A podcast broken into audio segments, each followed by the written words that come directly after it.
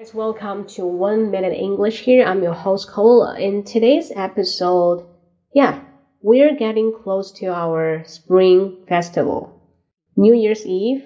So first of all, I'm gonna say Happy New Year to all of you guys. But what's your New Year resolution?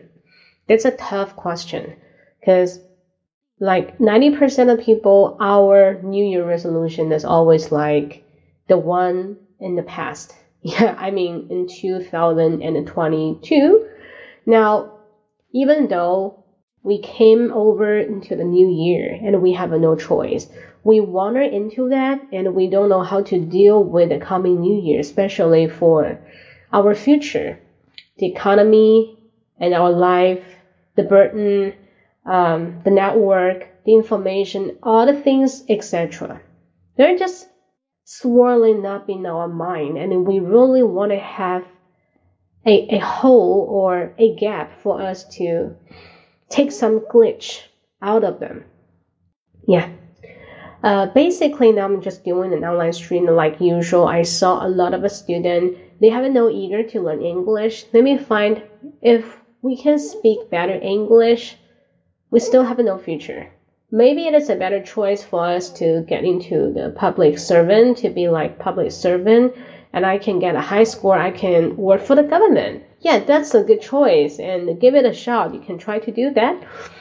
And you can also believe in yourself. You have a talent, like you have a language skill, and you want to take fully advantage of that and use it to produce some exquisite content more than the subpar content.